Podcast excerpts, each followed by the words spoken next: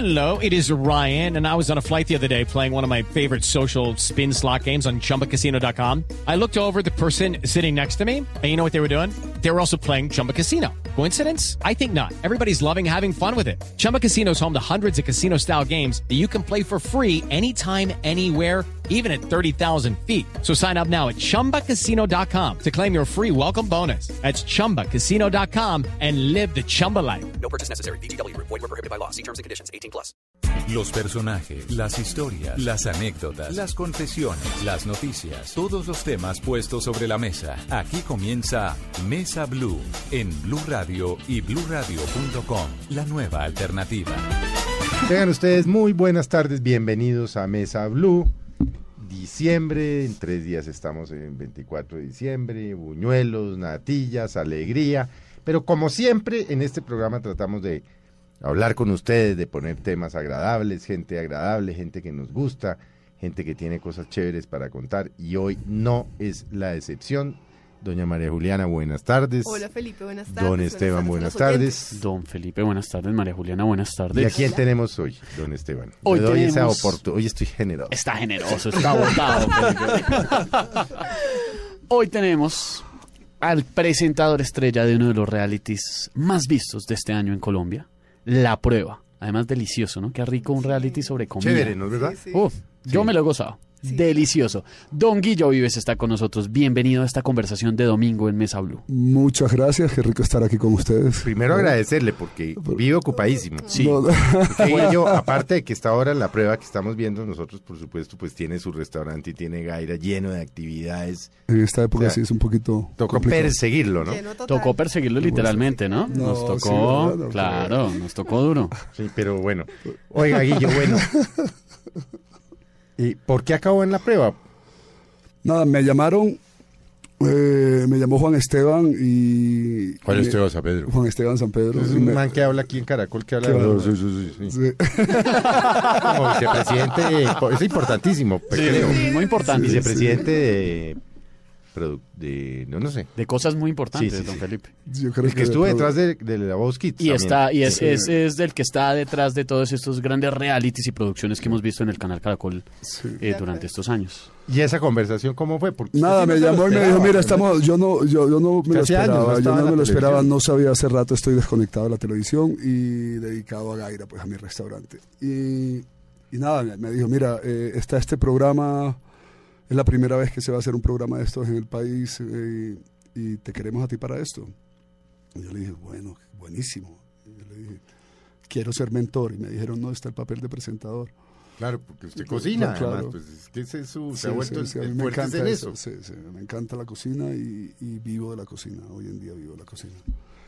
Y bueno, y entonces le dije, no, ya, lo quiero, yo quiero estar ahí, yo quiero estar ahí, muchas gracias. No tenía ni idea qué se estaba haciendo, pero eh, me hubiera dado un poquito de envidia ver a alguien más en ese papel que no hubiera sido yo.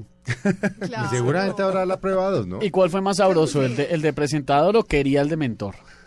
Ah, el de presentador me, me gusta más. En este momento, ya después de ver eh, la realización del programa y todo, me gusta más porque Es eh, que eso es estaban buscando... decisión, ¿no? Y sacar uno gente buena. Se trabaja mucho más Mm. de presentador, todos los días, en todo momento, libretos, como es un reality, los libretos llegan a último momento, eh, trasnoche, levántese temprano, jornadas muy largas de trabajo, grave, regrave.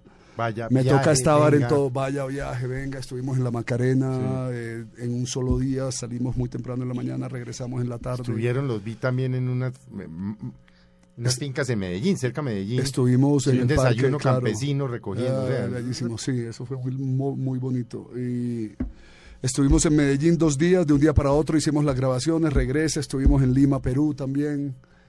Eh, bueno, fue, fue realmente dos meses muy intensos, pero también muy divertidos, que se pasan rapidísimo. Tú sabes que el tiempo cuando uno está trabajando y se está moviendo pasa rápido. Y cuando no, como es mi caso, se pasa muy lento.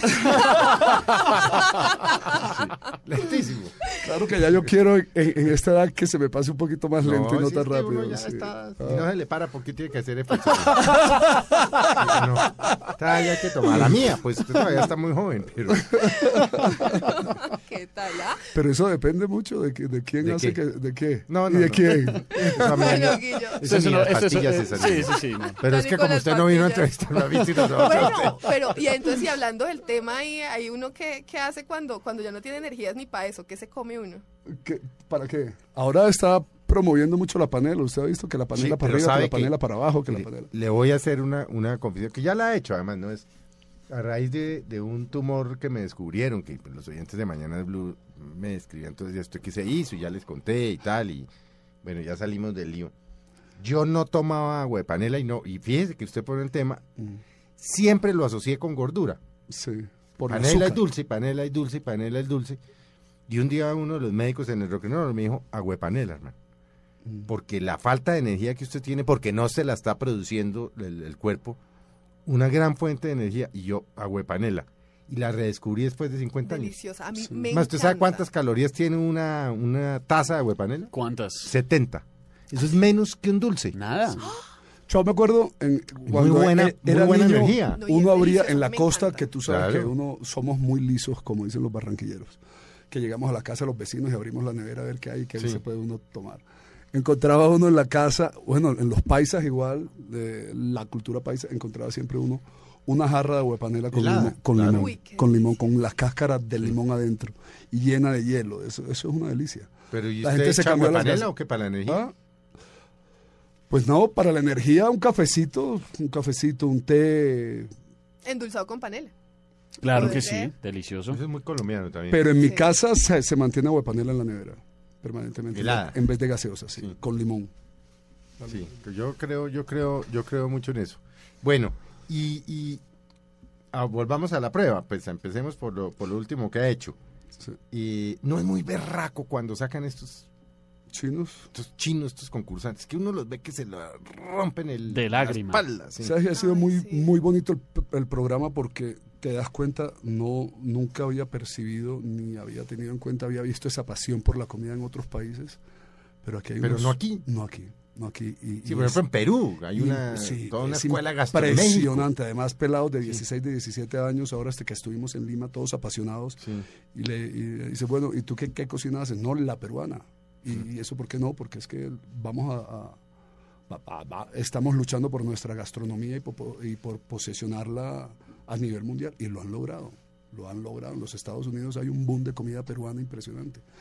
Y yo creo que nosotros aquí en Colombia también lo podemos hacer. Tenemos una gastronomía de regiones donde, donde hay unos ingredientes muy ricos y muy variados que tenemos que empezar a, a- a trabajar y tenemos un Pacífico un poco desperdiciado, ¿no? No tenemos unas vías de acceso para traer ese pescado, No, no tenemos. ni tenemos procesos para procesar ese pescado de la manera que de- debería ser y que lo están haciendo algunos otros países.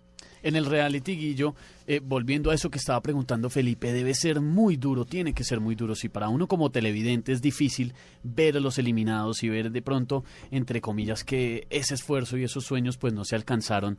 Ahí fue cuando Guillo pasó de presentador a mentor, de pronto detrás de cámaras. Sí, sí, es, es pues están estos 21 concursantes luchando por un sueño, ¿no? Eh, no todo el mundo tiene la posibilidad de, de- de- del día a la mañana ll- llegar y llevarse eh, 300 millones de pesos y de estar, yo creo, eh, de llegar a ser reconocidos como grandes cocineros en el país. Y ese es el sueño de estos muchachos y de estas personas. Eh, y, de, y, como se dieron cuenta, hay, muchos tipos de, de personas ahí. Hay desde cocineros de la calle, empleados del servicio, hasta muchachos que, desde muy niños, desde 16, de 10, 17 años, han sido apasionados por la cocina y les gustan las mezclas y mezclar esto con lo otro, investigar y si funcionó bien y si no, bueno, hicimos el intento.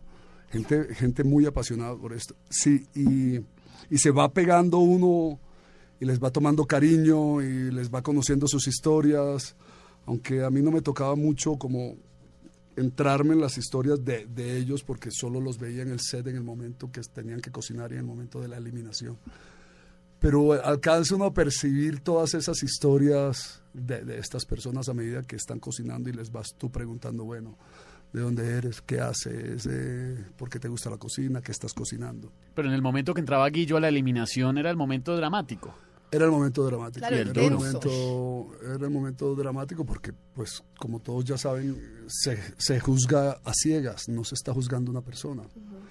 De pronto, si se juzgara a la persona, bueno, es- esta persona es empleada del servicio, entonces tengámosle consideración y podría afectar un poco la calificación de los mentores. En este caso no, se juzga es- esa cucharita, Cucharita, ciegas. sí. Sí, claro. Guillo, ¿cómo fue la elección de los mentores, justamente? La elección de los mentores, eh, no sé, pero me, me imagino son tres, tres eh, cocineros muy reconocidos en el país, con, con Leo que tiene una excelente investigación de la cocina colombiana, Catalina también. Catalina no tiene restaurante, ¿cierto? Catalina tiene un restaurante en eh, Cali, en la ciudad de Cali. Ah, porque Sí. yo no, no, no tenía... Eh, claro. Es una de las eh, también grandes y reconocidas chefs del país, Juan Manuel Barrientos. Sí, eh, Juan Manuel el lo tuvimos aquí en Mesa Blue. Tiene cielo, ¿no? Tiene el Sí, cielo. cielo. Cielo, una El cosa cielo. que yo no entendí nada de lo que me contó. y se lo dije el día que lo entrevisté. Porque eso de que llega uno y le dan unas burbujas y en la mitad de la vaina le pasan una salsa de chocolate porque uno se la de las manos. Una cosa rarísima. Sí. Lo que llaman comida molecular o no sé qué vaina. es Cocina mal llamada cocina molecular mal hoy en llamada, día. no, eso- eh, ¿Por qué mal llamada? Y hay Yo mucha eso, por gente- ejemplo, no lo entiendo. Ahora Y hablamos, hay pero- mucha gente que no entiende No, esto no, a mí me es. gusta la vaina servida ahí, no, y eso es una cosa no estrambótica. ni el concepto, ni viéndolo, ni nada. Sí. Sí. Yo creo que la- es- es- esto nace a raíz de la ingeniería química unida a la gastronomía. Entonces, cómo reaccionan ciertos elementos químicos con los alimentos y crearon, se creó esta... eh, boom en España, en- sobre en todo. ¿no? España, Sí. el, eh, el bullying, en el Sí, bullying en el, el bullying restaurante. en España, sí. Eh, y Entonces, se llamó, le- se mal llamó eh, cocina molecular. Cocina, yo creo que ellos dicen que se mal llamó cocina molecular porque lo asocian un poco la cocina con químicos Con y con química, sí. cosas y esto. ¿Cómo debería llamarse entonces? Entonces en ellos le cambiaron Guillo? el nombre y están luchando ahora para que esa co- co- cocina sea reconocida como tecnoemocional. Ah, pero ahí sí, Uy, peor. tecnoemocional. Felipe, lo invito y a María Juliana ahora después de Mesa Blue, ya domingo rico, que vayamos a comer algo tecnoemocional. No, es que uno no- yo no la- yo pues, respeto ¿Suena vaya sabroso? Juan Manuel tiene y ha sido exitoso y pero Pero- esos sitios no, no, no, yo no los entiendo. Pero Esa en plata que blanca, ¿eso qué uno, es? Sí, y además, eh, pues, mousse de no. foie sobre Sí, no sé es- qué va, unas bolas de cristal de bueno, nada que uno no entiende nada. Exactamente. En este, en este caso, buena puede en ser. este No, es caso buenísima. Sí, pero es muy patacón. importante el mesero, ¿no? que es el que te Que explica- explicar- que para te puede explicar Eso qué está pasando. Bueno, Sí, es meterle mucho misterio a una vaina que, que puede ser tan sencilla como un buen plato bien servido. Exactamente. Los países, nosotros los latinoamericanos en esa parte estamos, eh, tenemos que agarrar elementos que la mayoría del mundo desconozca y que los tenemos en la parte amazónica, Claro. Perú. Entonces estuve, por ejemplo, en Centrales, que es uno de los restaurantes más destacados, el mejor restaurante de Latinoamérica, calificado, pues, entre comillas, como el mejor restaurante. eh, Ahora en Lima. y su chef es exactamente Virgilio, que tiene una estrella, un restaurante en, en Londres con su esposa, que es, eh, tiene una estrella Michelin, pues que eso es otro, Eso es otro mundo. otro mundo de Sí. la estrella Michelin. Bueno, y él tiene su restaurante en Lima. Y, y tuve la oportunidad ahora que estuve en Lima, yo dije, me voy, aunque no tengo reserva, me fui solo a comer y me pidió el menú de degustación. Sí. La mayoría de estos restaurantes tienen un menú de degustación. 12, La- la 14, mayoría de 16 platos chiquiticos, todos complicadísimos. Y sale uno con hambre. Entonces, No- eh, no sal- sé, pero- no porque lo miden exactamente para que cuando ya llegue el postre has probado tanto chiquito. Que uno Me sabe qué fue lo que probó. Se llena Sí. uno de a poquitos. Pero el mesero me llegaba y me contaba la historia. 120 Esto es dólares, tierra de no sé 130 qué, dólares. entonces eh, las arenas y las porciones pequeñas montadas en su Eso es mayoría, mierda. en su mayoría. No lo diga usted porque usted tiene colegas co eh, sí, Eso es pura mierda. Eso es tanta vaina que le es explican a muy uno. difícil, yo creo que para la cultura colombiana. es- Nosotros, a bueno, nos gusta de hecho ver a la Juan Manuel con el cielo le ha ido es- bien porque hay gente que, muy le, bien. que le llama la atención eh, Y es esas novedoso. cosas y las mm, unas cosas que arman con unos tubos de química, unas bolas como cristalizadas de nitrógeno, de no sé qué vaina. Entonces se utilizan nitrógeno de fresas, no sé, bueno, en fin. sí. Y la otra, pues es Leo, que sí tiene su restaurante, ¿no? Leo Cava y Cocina. Sí, Leo Cocina y Cava. Esa vaina, yo nunca he ido. Sí. Le voy a decir por qué, Es- pero porque un día la vi en uno de esos canales de cocina, sí. tal vez el gourmet, Si es que no la vi en un, en uno, en un Food Network o uno de esos, Sí. creo. Y me sorprendió mucho. En esa época, yo no vivía aquí. Hizo un sushi de ajiaco. Sí. ¿Cómo? O sea, pues un sushi de ajiaco ¿Y que es se que cogió el arroz era, del Felipe? sushi, Ajá. lo rellenó con ah, la papa y el pollo y hizo el sushi y encima le puso una alcaparra, una crema y dos granitos de maíz. Un sushi ajiaco. O sea, un ajiaco de sushi. Yo me vomité. Yo, ¿esta mierda qué es? No, Pero de pronto sabía no muy pues bien. podía saber debe ajiaco. debe Pero yo, pues, tal vez. Y, uno y- de las- y además, yo vivía en esa época en Canadá. Yo uy, un ajiaquito y me prendo y veo a esta señora haciendo un sushi ajiaco. que puede ser muy creativo, pues. Esa vaina no. ingenioso, El indio con lo que lo crearon. El indio con lo que Hay lo que traer a. Leo para que nos explique. Para que nos cuente. Sí. Sí, usted no, no, es, es una delicia. Estuve hace Yo no- poquito- nunca he ido, no, no. Estuve hace poco en el restaurante de Leo y... y Eso es en el centro de Bogotá, en ¿no? el centro de Bogotá. Sí. Y muy rico, muy rico. Y usa, bueno, usa bueno. mucho, inclusive ingredientes que uno no conoce. Eh, sí, sobre todo que puedes darte... eh, es, es toda una experiencia muy rica de sabores y de...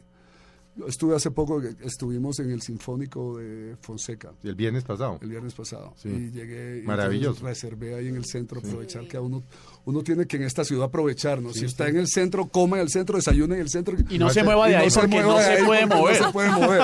Los abuelos decían, vamos a ir, uno les decía, uy, ¿qué van? Vamos a Bogotá, decían. Sí, cuando iban al Claro, centro. cuando iban al centro. Claro. Sí. No, yo la verdad, pues deben ser los tres unos chefs los berracos. Sí, muy, muy, buenos chefs. A mí, a, a mí me ha ido muy bien con, con cada vez que he ido a sus restaurantes. No, no ¿Ya conozco el? Decate. Estuve en el cielo. ¿Y cómo le fue? Bien, bien, estuvimos, es, es, no es solamente la comida, ¿no? Es, es, es el show de la Es una comida. experiencia, Sí, sí. claro. El que te traiga una bandeja con ¿Cómo llaman? te Eh, te- ¿Tecnoemocional? ¿Qué? Tecnoemocional. Tecno- emocional. Tecnoemocional. Ahora usemos el término correcto. Tecnoemocional.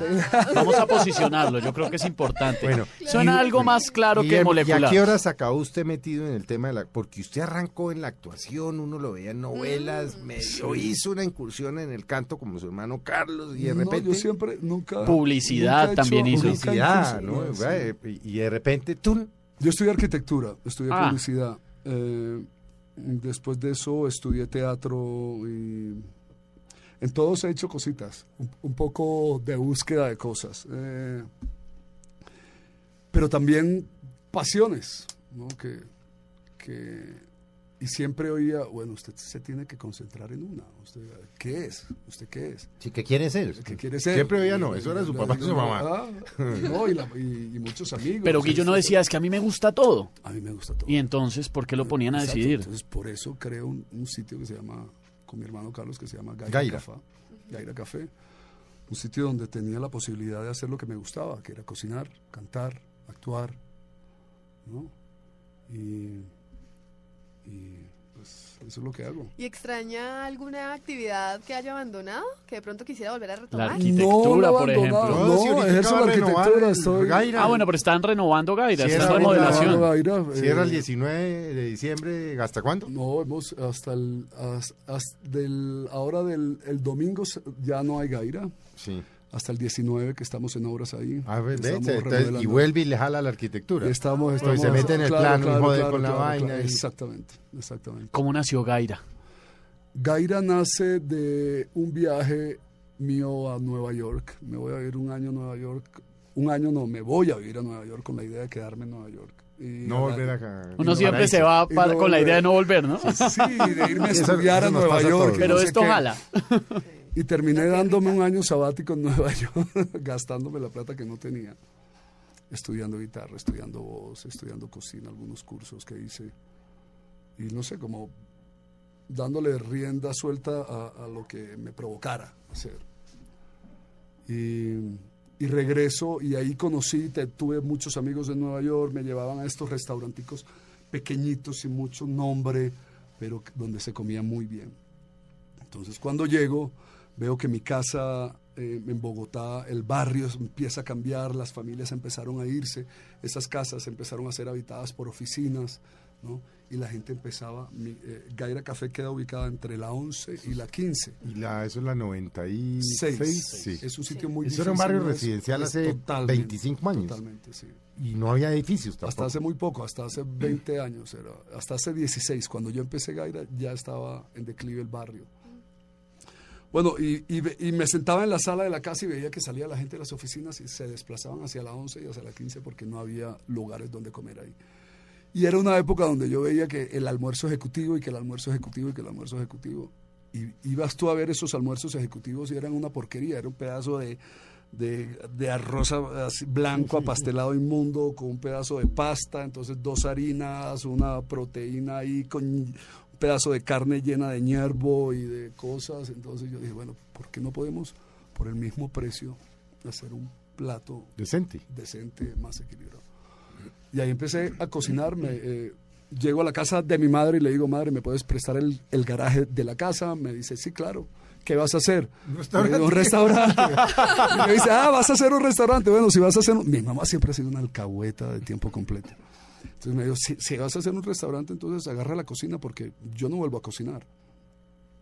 Cocine mis para la familia. cocine- sí, pero Si en esa época ya esto- era mi mamá sola en la casa porque Sí. mis hermanos ya se habían ido, yo ya me había ido. Entonces estaba esta casa ahí y con mi mamá. Entonces llega mi mamá y mi mamá feliz. Desde eso yo creo que le cambió la vida porque tuvo toda la actividad del mundo, porque siempre estuvo de la mano conmigo, ayudándome en el restaurante. Y bueno, después empezaron a llegar amigos músicos, óyeme, porque yo abría solamente, yo era súper perezoso, ¿sabes? yo quería vivir, yo quiero vivir, ¿no?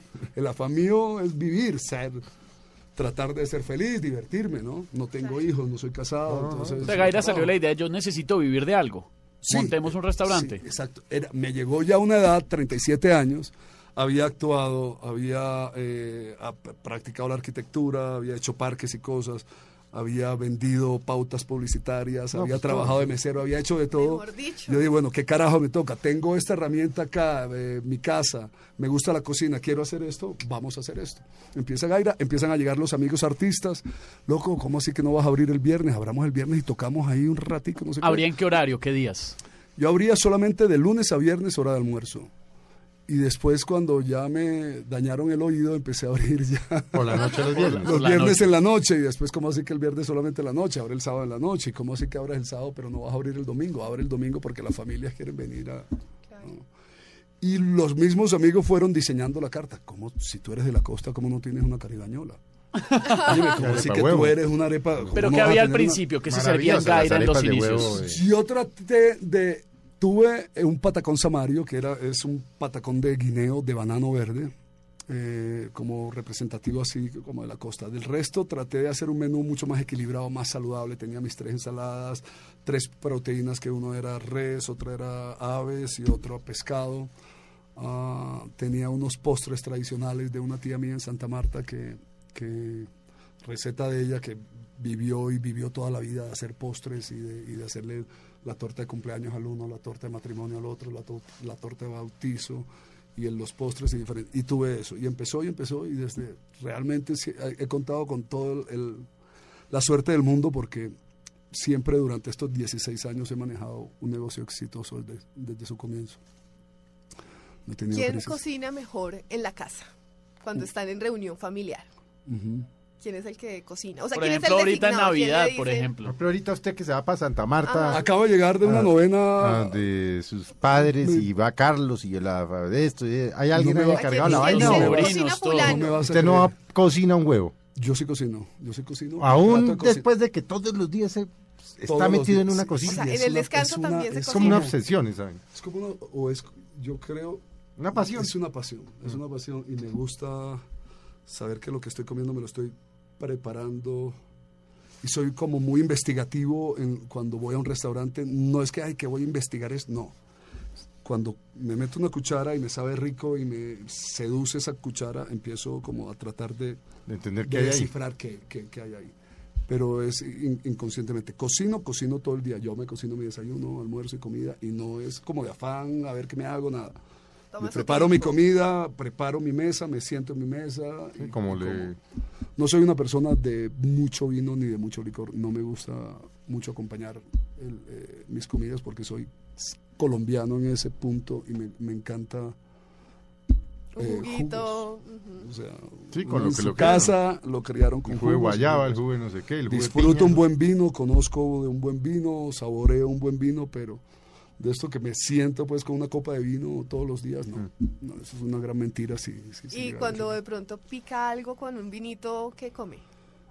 Me gusta quesos y cositas francesas y de pronto acompañar una buena carne con un buen vino, una buena ave, un- cositas como las proteínas, me, me gusta mucho acompañarla con... Ah, con- Yo iba para ese lado, pero vamos a hacer una pausa y después de la pausa cuénteme una cosa y cuéntenos, porque usted es un experto, uno cómo enamora con la comida. Vamos a una pausa y ya volvemos en esta conversación de domingo en Mesa Blue. Ya regresamos con Guillermo Vives en Mesa Blue.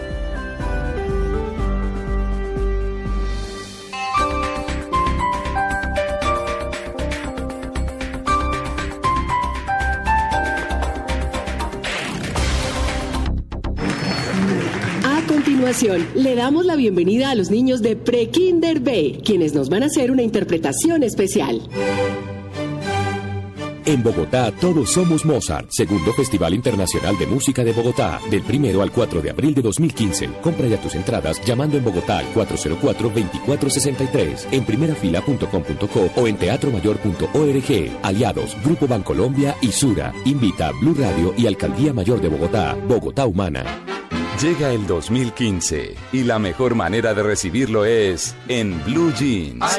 Este primero de enero desde las 8 de la mañana recibiremos el nuevo año con una edición especial de En Blue Jeans con el profesor Salomón. Preparen su signo zodiacal para saber qué les espera en el 2015. El profesor Salomón, invitado especial el primero de enero desde las 8 de la mañana en Blue Jeans por Blue Radio y bluradio.com.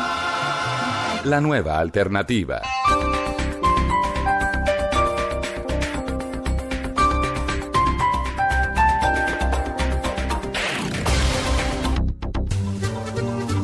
Gracias a la energía que le dio Pasta Sonia, Julián pudo saltar un poco más y anotó el gol.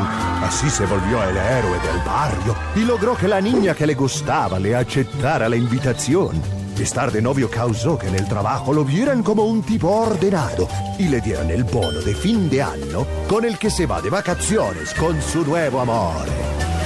Pasta Sonia, sabor y energía que te hacen mejor.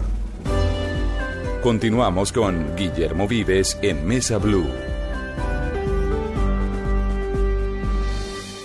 Gracias por continuar con nosotros en Mesa Blue. Seguimos en esta maravillosa conversación con Guillermo Vives, hablando de uno de los temas que tanto nos apasiona a nosotros en la mesa y a ustedes que nos acompañan, que es la comida. La comida y pues también de paso cómo su vida ha venido desarrollándose a propósito de la comida, porque es como un, un referente, ¿no?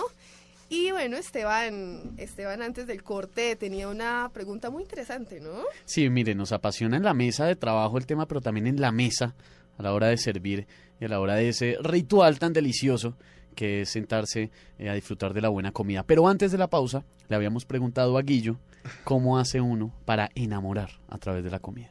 Que en eso debe ser un Poner experto. Para que no se enamoren de uno. ¿Cómo qué? Racumín para que no se enamoren. Esto Para fue espantar el amor. para para que no espantar- llegue. sí, pues, ay, es complicado amar. Es complicado amar, ¿no? ¿Verdad? Enamorar ¿Cierto? con, jodidísimo y con la comida. Pero es que a uno nunca le enseñan, hay dos cosas que a uno nunca le enseñan. ¿A María cocinar? Esto, no, a cocinar hasta de pronto sí. Uno, a morirse. Sí, No te eso le toca a uno a Cierto. coñazos, ¿no? A- a coñazos. Y otro, el amor. En el colegio no hay una clase que te diga, hermano. ¿Cómo es el tema del amor? ¿Cómo es el tema del amor? Pero bueno, usted quiere enamorar a alguien o va, va alguien a su restaurante, digamos, no Sí. pongamos a hablar de su vida. Sí. Y le dice, oiga, es que hay un tipo, le dice esta niña que no sé qué, que no, yo lo quiero, pero lo va a invitar a comer y no sé qué. Usted, ¿cómo? Pues ¿Y si, usted si le es hace un francés, no le voy a dar paté. No, no, claro, no, no. Entonces hay que No, hacer no. una pequeña investigación No, de compañero dónde de- viene esta Ahí está la persona. clave, compañero de investigar oficina, qué por quiere ejemplo. el hay que sorprender, Sí. hay que sorprender. Y yo creo que en la comida hay que sorprender. ¿no? Hay que sorprender con calidad, hay que sorprender con sabor. No me gustan mucho esos platos de comida que saben a algo. ¿Cómo así? Me, me seducen más esos platos de comida que, que saben muy bien, pero que no, donde tú no Ah, detectas ya, qué yo- ingredientes yo tiene. entiendo, porque es que a mí no me gusta sabe- el pescado. Es que sabe a pescado. Sa- O sea, o sea, que por ejemplo uno se, eh, meta la cucharada y diga, "Mm, tiene pimienta, sí, tiene... ¿sí? Sabor a misterio. No, es, eh, que no sabes, que no sabes. Ahí hay una palabra que han utilizado mucho en este reality los, los mentores y es, está bien equilibrado. Equilibrado. Sí, que tenga... Y eso, y siempre dicen eso, equilibrado. Pero eso tiene una razón de ser. ¿Eso qué carajos es? Felipe eso- porque no, sí estudió en tiene una Vancouver razón de ser lo del cocina, pero yo no sé Sí. qué es eso. No, pero tiene una razón de ser. Nos va a tocar a María Juliana a mí irnos a estudiar a no ser que Vancouver. tú te comas unos langostinos al ajillo, por decir algo. Entonces Tiene que saber ajo. Ah, Sí. claro, sí, Sí. sí, sí. Pero cuando Pero cuando está el ácido y la sal Sí, perfecta. es- tiene que ser la, y hay un dulcecito no sé cómo y lo crujiente. sal y la- Sí, pero eso es cierto, eso solo se siente. Sí, exactamente. Ahí eh, hay que sorprender. In- indiscutiblemente hay que hacer un análisis a quién quieres enamorar. De qué O cultura sea, primero es preguntarle, bueno. Por eso a mí ¿cómo me sale marrano? mal cuando quiero enamorar. ¿Cómo es el marrano? Cocino desequilibrado. Por ejemplo, si vas a enamorar a una niña del- de Cali, no le vas a hacer aborrajados, porque ya ha comido aborrajados toda su vida y seguro que ha comido muy buenos y que muy que malos. No, pues claro. Y vamos a ver, o sea, tendrías que ser tú un experto en aborrajados, ¿no? Entonces sorpréndelo con No le haga lo que autóctono. siempre le dice que le gusta, sino de golpe lo que no, de lo que De no lo habla. que no habla, exactamente. Bueno, y a una santanderiana que le encante comer, ¿cómo? Wow. María Juliana lo dice porque ella es santanderiana. Entonces, ¿cómo Sí. podríamos seducir a María Juliana a través ¿Y de te la gusta la cocina? comida Me santanderiana? encanta, me encanta la comida santanderiana. Pero no le vamos a dar de eso hoy. No, y eso no lo va a sorprender porque No, está acostumbrada. comido mejor. Sí. ¿Cómo? Claro, un día, un día fui a un restaurante y decía carne oreada. Y yo, uy, entré y no, era carne frita. En Santander comen es carne oreada, cabrito, ¿qué más? Uy, pepitoria, mute santanderiano, Mire esa la emoción con que lo dice. culona, no, Pero uno para delicia. enamorar le toca es eh, algo Es- es- inesperado. eso, eso es difícil, o de enamorar a una santanderiana es muy Lo difícil. grave con la comida. enamorarlos después. Sacarlos de la casa. fácil, lo difícil es lo... Jodido lo otro. Es que se vayan. Matarlos. Toca, pensarlo bien. ¿Cómo le parece ese, esa etapa de espantar es muy difícil? Ahí sí es parsa lo que dijo. Felipe, que es lo que le echa la comida para espantar. Racumín, qué mute.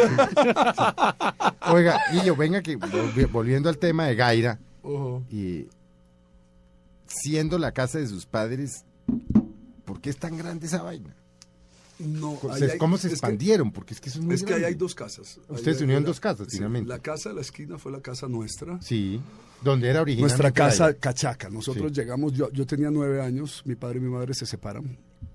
Mi padre continúa en Santa Marta, gracias a Dios. eh, y nosotros llegamos a esa casa ahí en el Chico, en el norte de Bogotá. Con el tiempo, esa casa, la casa de al lado, es, er- era una casa bifamiliar. Entonces, esa casa, la, eh, la otra casa de al lado, Carlos y yo la compramos. Yo le vendí mi parte a Carlos cuando compré mi apartamento, cuando me independicé. Y con eso compré mi apartamento. Después, eh, cuando empecé el restaurante, habían todavía familias en, en- en- en- el barrio. Sí. Entonces, este loco... Que además protestaban, Entre ¿no? otros, le voy a, claro, le voy a pedir perdón a todas estas familias, pero el barrio estaba cambiando, no era mi culpa. Había un poquito de... Protestaban de- porque los estaban sacando, ya la la cosa Protestaban porque comercial lo se había estaban metido. sacando, ya el barrio se había degenerado Sí. un poquito en las calles, se encontraba un poquito de delincuencia, Sí, de, de- de prostitución y de, bueno, y de oficios, del oficio más antiguo del mundo. Sí. Y, y indiscutiblemente o tocaba mudarse o al mal sacarle provecho o inventarse ot- otra cosa.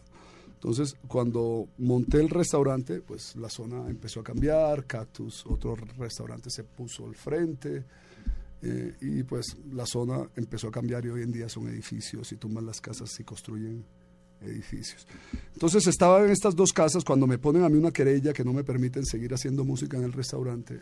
eh, le pido a mi hermano que me preste la casa al lado, que me alquile la casa al lado para tener música, ¿no? Para poder continuar con la música, pero ya de manera interna, porque antes lo hacíamos un poco quedaba Sí, por como fuera. todo aquí, que hacia toca por cosa. la puerta de atrás. Sí, sí.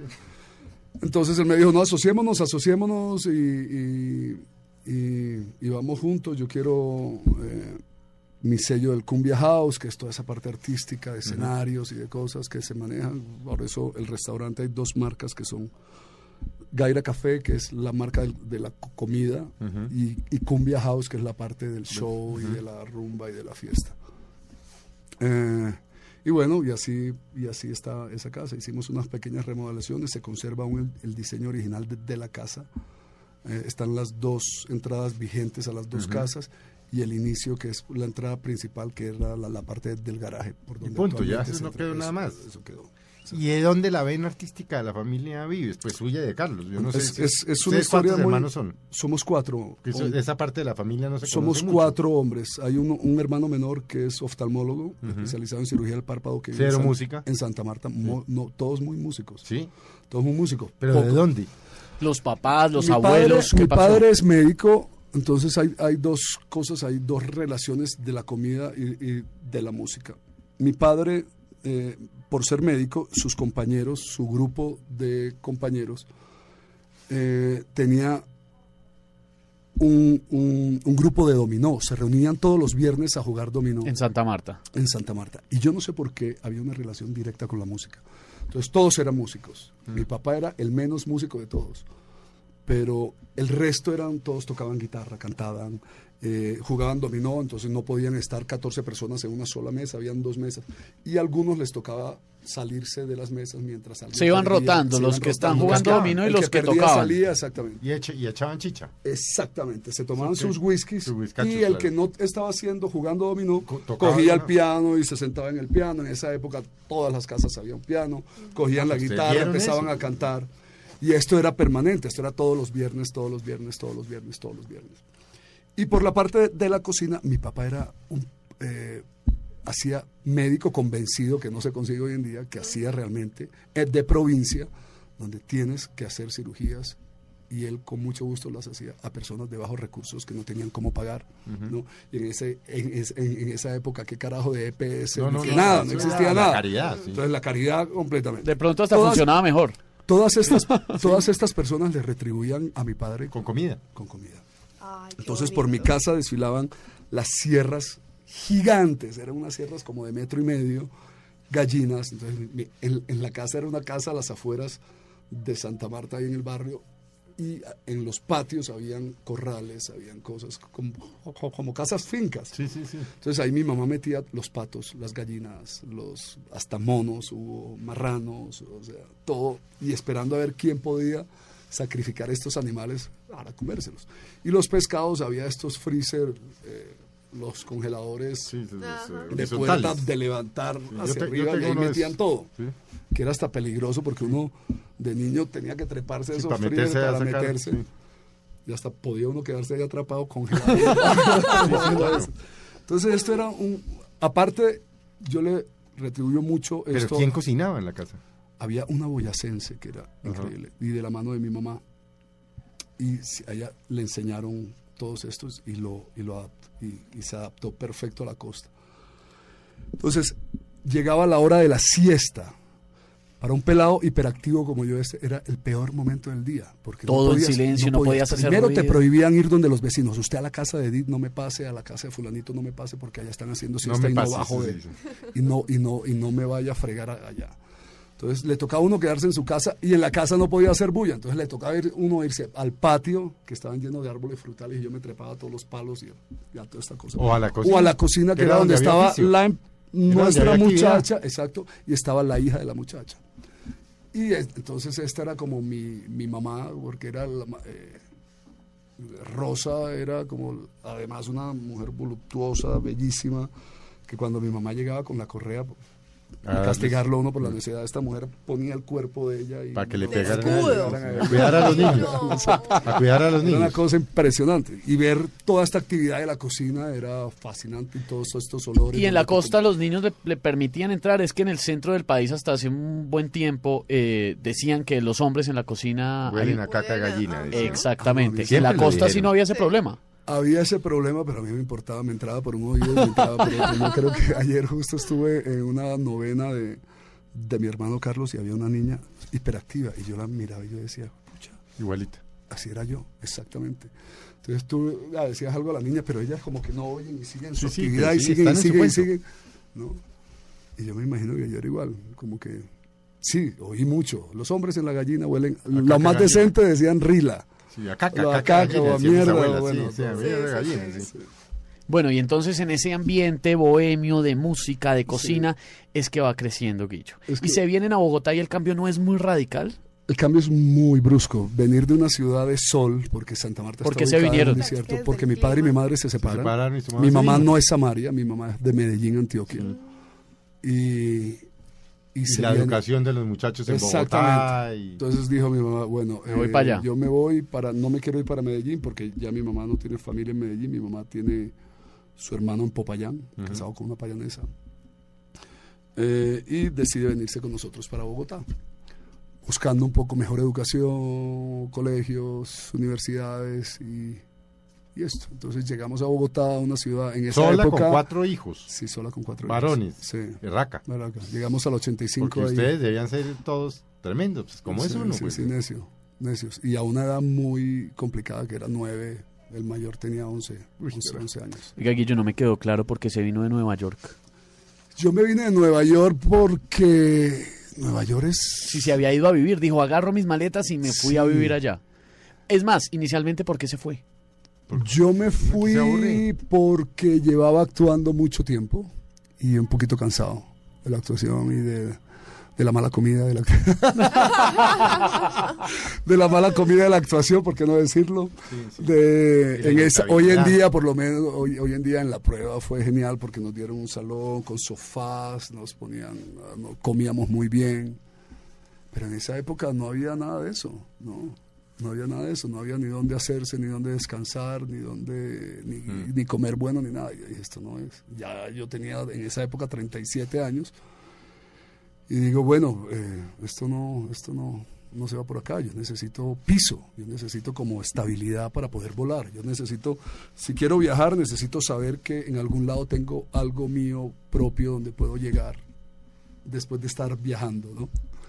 Y, y ahí llegué, entonces eh, me voy para Nueva York pensando en, en hacer vida allá y re- me doy cuenta que Nueva York es una ciudad difícil, que es una ciudad donde todo el mundo está en lo suyo, en lo suyo. Es un cuento y la- y completamente no distinto. Tienes amigos y, y los amigos son eh, eh, poniéndote cita dentro de 15 días para poderse ver. Sí, sí, sí. No, es, es una ciudad complicada es- y, y dije, bueno, Nueva York va a estar ahí toda la vida, es la, esa manzana que podemos ir de vez en cuando, morder y regresar. Y, Bogotá está muy parecido hoy en día, ¿no? Bogotá está muy parecido. hoy en Pero día. sin las ventajas de Nueva York, Sin con las todas las ven- desventajas de Bogotá.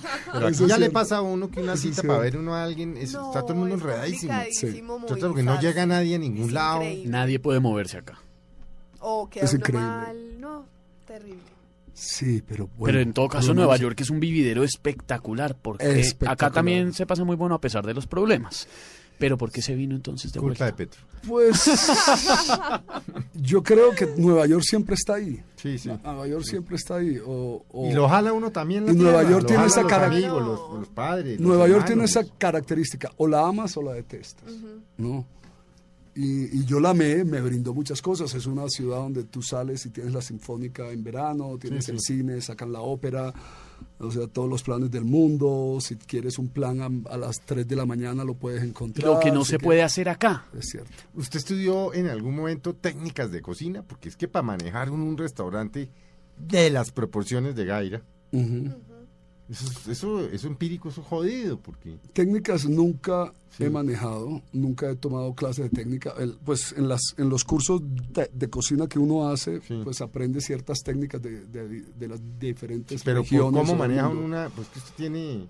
Usted, usted en una noche puede servir, no sé, 200 comidas, 300 comidas, no tengo ni idea. Y hasta pues. más, hasta más. ¿Cómo manejar uno esa logística? Eh, hoy en día contamos con muy buenos equipos, eh, muy buenos equipos de cocción lenta, empaques al vacío, eh, y se puede concentrar uno más en el montaje de los platos. ¿no? Hay unos, unos aparatos que se llaman runners, que son unas piscinas de aguas calientes donde puedes controlar la temperatura, puedes hacer cocción lenta o puedes mantener las temperaturas de ciertos alimentos. Entonces, la idea es organizar muy bien Sin que el se cocinen más, simplemente... Exactamente. A- Anteneras, organizar un mise en place, que es para muchas pe- personas es un nombre desconocido, pero es prepararse, su lugar. prepararse exactamente, pre- pre- prepararse muy bien para que en el momento que toque, que llegue el ajite, eh, todo esté a la Todo mano, esté todo esté preparado sí. para que haya pocos desplazamientos en la cocina, para que sí. para Buenísimo todo eso cosas. tecnológico que está contando y, y- y- y la evolución de los restaurantes, pues evidentemente que Gaira es muy exitoso, pues claro, Sí. trae, eh, trae de la mano esa gran evolución tecnológica y toda esa vaina. Pero, ¿cómo ha hecho entonces, con tanta tecnología de por medio, para seguir conservando ese ambiente y ese aroma bohemio Sí. de la casa que empezó eh, con los almuerzos y con los amigos los viernes? Yo, yo creo que lo, lo importante en la cocina es que el, el dueño o el chef esté permanentemente ahí. La mayoría El de que las tiene personas- tienda, que que tiene tiene El anfitrión. Eso es, para eso que es los procesos se conserven, para que las recetas, la estandarización, que es otro nombre. Sí, que, pero, dentro es, de la pero es cierto, y es, que a importante. usted de los restaurantes buenos, lo que le gusta es que deje de ir tres años y vuelva, y lo que pidió hace tres años que esté igualito. Y el ambiente Sí. igual. Exactamente. Es, La es parte del éxito de los La buena restaurantes buenos en atención el es mundo. fundamental. Sí, sí. El servicio. Es que es, es- es un. Hay que estar en Yo no le digo. Hay muchos chefs que nunca crean restaurantes. Por lo complicado. Es muy negocio. difícil Es que manejar un restaurante. Para mí, los, los negocios más difíciles en el mundo son los que tienen que ser relacionados con servicio. Sí. ¿no? Todas esas cosas que son aerolíneas, turismo, Hoteles, restaurantes, restaurantes, hoteles. Es complicadísimo. Porque la gente está pagando y quiere ser retribuida. Y la gente es jodida. pagando. Y la gente es fregada. Pues si tú pagas, exiges. Claro, por ¿no? supuesto. Entonces no, no, no puede uno decir nada al respecto. Sí, sí, sí, sí. Pero tratar de satisfacer al, al- a la persona. no es muy sacrificante. No hay un día que usted dice, uy, qué horror. Si no te gusta, yo creo que todo es todo en la me- si te gusta ese sacrificio no se te hace tan, tan fuerte. Cuando yo fui a montar un restaurante también, uy, hermano, usted, Usted sí sabe lo que se está metiendo. Usted sabe lo que se está metiendo. Yo le dije, yo creo que sí. Yo no sabía, pero yo dije, yo creo que sí. Si no lo hubiera hecho, hoy en día lo volvería a hacer. En este momento de su vida, uy, voy a montar un restaurante. Claro, todavía estoy en ese plan. Queremos hacer más cosas con la comida. ¿Por qué solo se quedó con este Gaira? Eh, Se lo pregunto haciendo una comparación, eh, digamos, eh, Felipe, no me vas a Es- creer, pero es con, que... con Andrés, por ejemplo. con Eso es Andrés como el- Carne de eso es como el amor. su vainita chiquitica en Chía, porque es que hoy día la gente va y dice, "Uy". no, los que vimos por primera Claro. vez Andrés hace veintitantos años, pues Treinta y pico años. treinta, pues eso era chiquitín. Era chiquito. Eso Con era el- una cosa muy que chiquita. uno esperaba, uno Claro, encontraba tal, todas las personalidades. ¿Por qué no ha montado, siendo una fórmula exitosísima en Bogotá? Sí.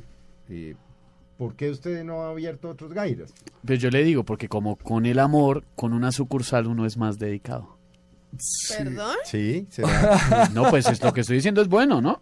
No que sé. como el Sí. claro, Pues si como hablamos de restaurantes, Sí, ¿Cómo sí, no, por el amor al restaurante. No, pues con una sola sucursal, con una sola sede uno se dedica Ah, más. Yo, pensé que Yo estoy hablando de Es como el restaurante, yo no sé matrimonio, como las relaciones. Yo ¿no? estoy, no, estoy diciendo porque... Ah, es que perdón. No, no, no, entendía, pues porque ustedes se enredan. ¿Cómo, es- cómo estaré No, no chuchumeco que ya no A mí no me enreden. Pues estaba yo completamente igual. Pero Yo dejen contestar a... Guillo estos sí me entendió. Yo, Pero lo ha pensado, porque es que el éxito de Gaira es monumental. sí, eh, sí. ¿O le da eh, miedo que se le pierda calidad porque no puede estar en los dos No, yo creo que la calidad. tiempo? Ahora estoy justo montando una planta de alimentos donde, Sí. donde yo pueda concentrar la calidad en un solo punto. Eh, yo, yo creo que lo difícil de tener varios restaurantes es que se produzca alimentos en cada uno de esos restaurantes. Sí.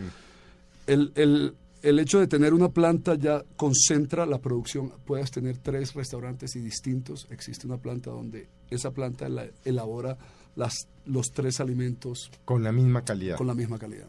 Sí. O sea, pero Hoy no es una idea que descarte. no, no es una idea que descarto. Lo que pasa es que si tú le preguntas a mi hermano Carlos y a mí Sí, no. qué pasa, que nunca no hemos terminado. Es que Gaira no se ha terminado. Es que no es que el. Cumbia House no se ha terminado y en realidad no se ha terminado. Mm. No se ha terminado porque en este momento presentamos problemas, por ejemplo, con reservas, con gente que quiere ir y, Y no tiene llama por entrar. teléfono y le dicen qué pena, en tres meses hay reserva, te puedo conseguir un cupo para tres meses.